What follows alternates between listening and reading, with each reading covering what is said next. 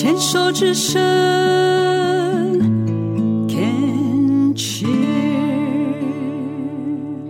病虫害防治要继续跟 Linda 聊一聊。Linda 有一个妹妹，是家里的老三，那也是六十多岁了啊，家她自己在开安亲班。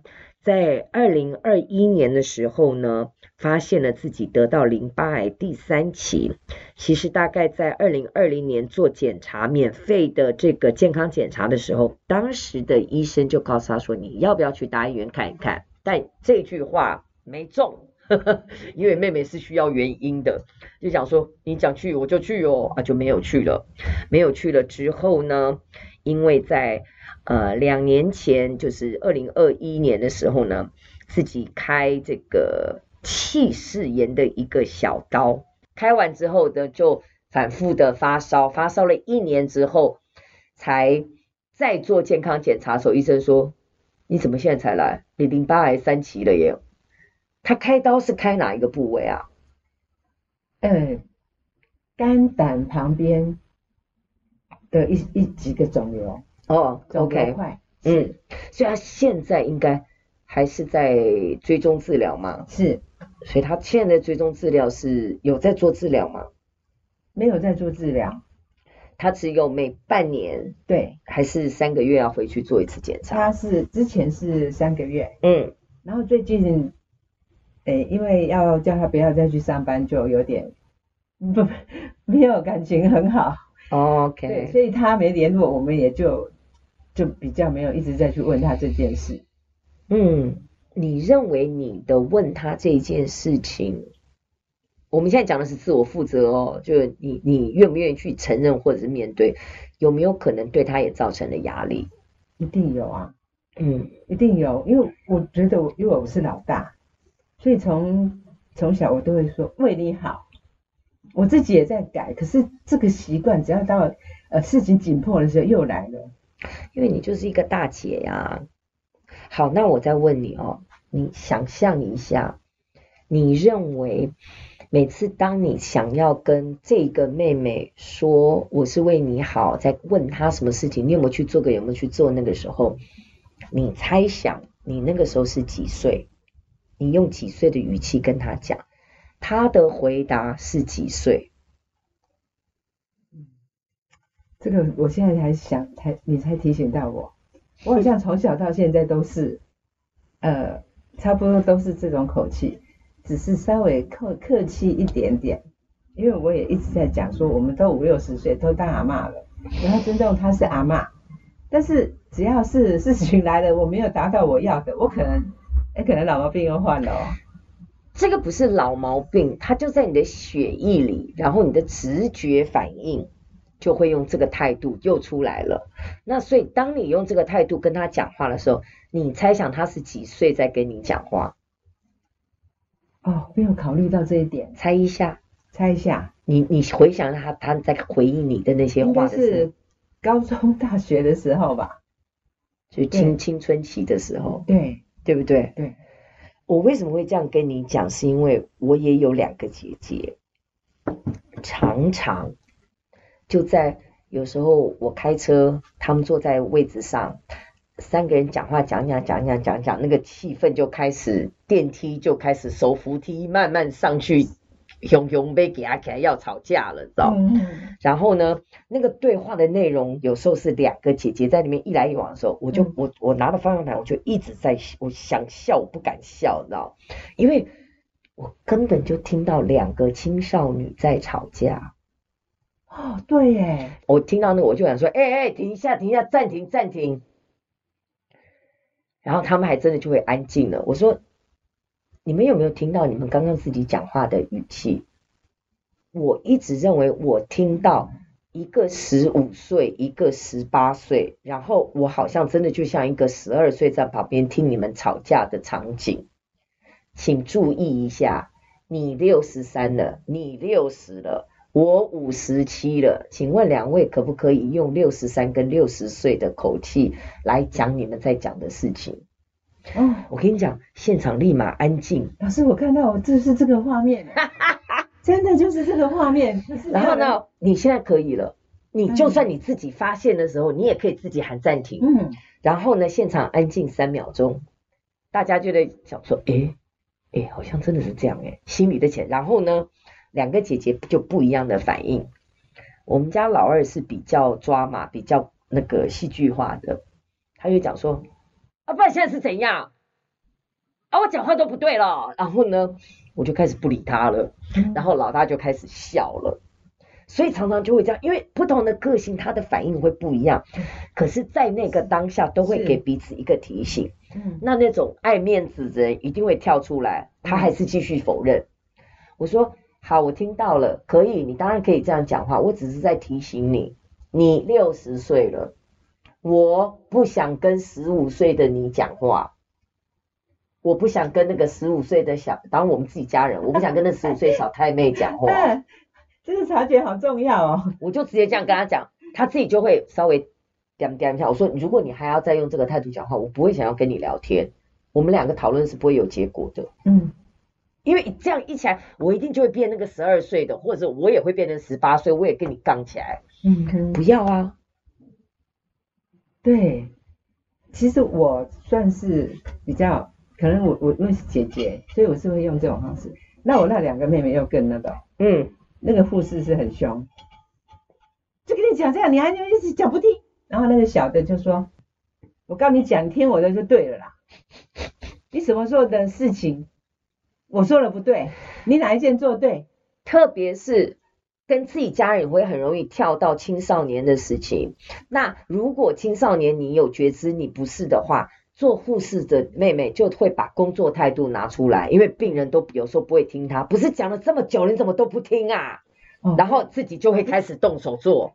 我那个小妹就更好笑，因为她找了医医院，她很满意，然后治疗又。因为是癌症专业医院，所以很多药是省很多钱，是，是可以报掉。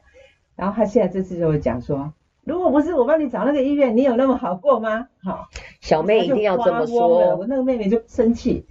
你说这个老三就生气。对，他说，当初我就不要听你的，就不要每天听你这样讲。我跟你讲，为什么？因为最小的一定要这么说，因为我们今天这一集再来讲家庭动力哈。因为呢，最小的在家里哦，从你们的老三开始就已经是夹在中间的了，嗯，所以老四呢就会尽量比较强势的要去多做一点事情，证明他很 OK。嗯，小的是不但要做，还要讨功劳，因为呢，他会觉得这个排序下，这在心理学上其实都有研究，在这个排序下来，小的是。不然就是最有生存权的，因为如果他是家里最得宠的，嗯哼，那但他的潜在行为上，你们前面的人都把我的资源用掉了，那我要怎么办？所以他一定要嘴巴出来，要讨东西。第一个要表现，第二个表现完了，还是说你看吧，都是我，而且他很强出头，他必须要强出头，那个都是。没有觉知的状况下，跟他从小到大在这个原生家庭里面，他必须要采取的生存方式。嗯哼，那老三夹在中间呢，他很 T K，因为他一切东西都是自己先观察、先看好，看好了之后他就下手，所以你绝对不要来给我下指导棋。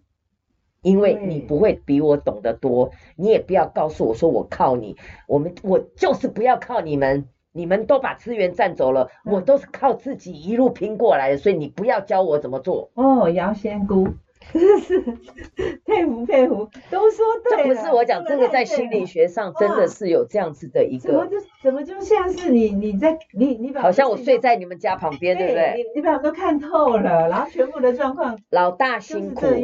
老大辛苦会因为做家老官，人嫌家老难。他这小的就会讲说：“你是在担心什么呀？”殊不知不需要你担心，人家也自己你没看到的地方，人家也是活到五六十岁了，人家也成功了。对。你们家的老二哈，嗯，可能就是事不关己。你们女生，你们吵啦，你们、你们、你们搞你们的啦。反正我是家里的男生，如果这个家庭是重男轻女的话，反正最后通通都是我的。我擦擦的。对呀、啊，因为我我爸爸就是一个，我爸爸是日本教育嘛，就是一个哦，然后我弟弟就延续到他，他是其他事他是不太管的，他不管事的，但是他开口就是一定要，他是到最后，对，他就前面都不讲，到最后你们真的四个已经不知道吵到哪里，他就讲说，好啊啦，这样子啊，够了没？够了吧？对，真的就是这样，对我们家的状况就是这样，没有对错。每个人都会从自己的原生家庭里面，嗯去培养出一套最好使用、最能够让自己生存下来的惯性模式。因为你不靠这一招，你是没办法生存下来的。因为小时候你是年纪小，你你的求生技能不够，你只能用尽方法生存下来。因为那个对死亡的恐惧，嗯，一定有。重点是长到大了。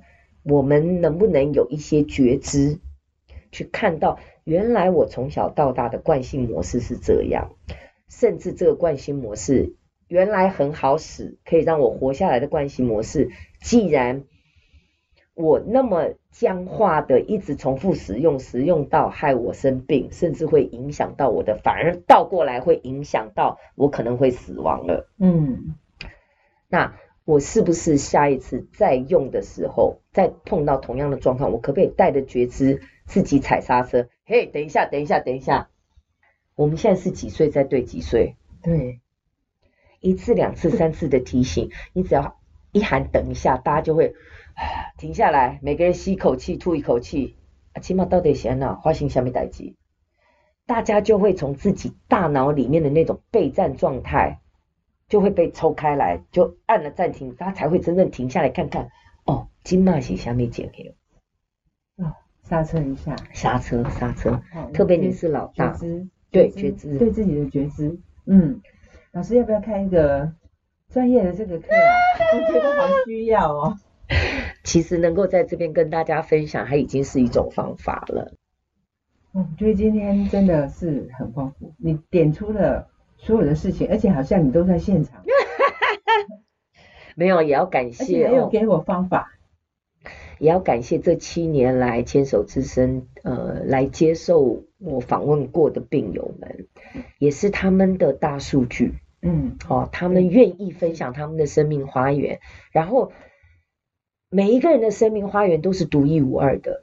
你们家五个兄弟姐兄，呃呃呃呃呃，反正兄弟姐妹。真的还真的兄弟姐妹，各自的生命花园都不一样，同时中间大概都会有一些共通性。嗯，所以我也不是说真的可以神准，或者是怎么样可以可以算命。我在套用我的生命经验。那还有，因为我很好奇，我喜欢观察，我喜欢吸收。嗯哼，好啦，可能现在大家会讲说，那独生子独生女呢？独生子、独生女的状况更有趣，因为他不用跟别人争生存，所以他在他的人生境界当中，常常就是比较超然一种状态，是我自己可以搞定，我自己可以玩，我拥有所有的资源，所以呢，他不怕跟别人争，他也不会跟别人争。嗯，也不用跟别人比，对，他就会比较大气，说啊，没关系，你们来就好了，我我我 OK。嗯，还有一种是。因为是独生子独生女，他就会比较不在乎别人的想法，他比较不会去顾虑别人怎么看，别人要什么不要什么。但是他因为他资源也很多啊，我要就要，我不要，我以我的方式告诉你，我不要，谢谢。嗯，这是独生子女的一个，他们在人际的一个相处上也会有他们的辛苦。他从小没有练过跟人搭怎么社会化，嗯，怎么求生存，所以独生子女他们的应变能力有时候会比较差一点点，因为他们遇到的状况没有很多。如果父母又是很保护的话，而且我觉得他们是比较骄傲的。嗯，我会比较说有一点像那种皇室的孩子，公公子王主，呃呃呃呃呃公主王子的那种。所以你不太能讲他不够好，或是讲他不不行不，他是说他不够，呃，都是你很棒啊，你你很厉害，很超棒的。所以他们的那个呃复原力比较差，他们遇到挫折很容易就 biang 整个掉下去，他们没办法弹回来。嗯，因为他如果家里的保护非常自己的话，他根本没有机会去练习摔跤，也根本不知道痛是什么。嗯，所以第一次摔跤他会吓死。如果他一辈子都在这个泡泡里面的话，那也很好，反正这就是他的，对，就是就就他就在皇室里面生活了嘛。可是他总是要出来面对大环境嘛。所以没有对错，每一种的原生家庭带给你的影响，那个可能是一辈子。嗯，同时如果你有觉知，是它是可以有一些选择跟方法去转化的。那也得也要有觉知才可以的，意愿很重要。意愿哈，嗯嗯，那人本来就是不断的要求进步，因为我们是一种演化的生物。我们如果没有这样的觉知，我们没有这样的意愿想要再进步的话，是人类早就灭亡了。好哟，那我们这段也再聊到这里，好不好？好。